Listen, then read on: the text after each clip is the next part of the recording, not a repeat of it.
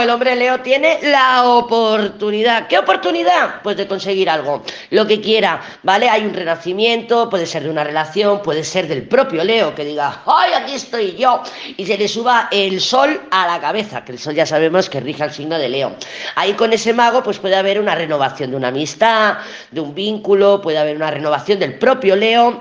Y bueno, con el emperador sí que puede haber un poquito de orgullo. Yo lo que creo que este emperador juicio con el mago arriba está haciendo eh, lo que puede, lo que puede este Leo para mantenerse en su posición, en su posición de rey, del rey de la selva, de la jungla, de asfalto y de lo que haga falta, pero está como evitando una ruptura. También puede ser al revés, al revés, que su orgullo, su prepotencia, su soberbia provoque una ruptura.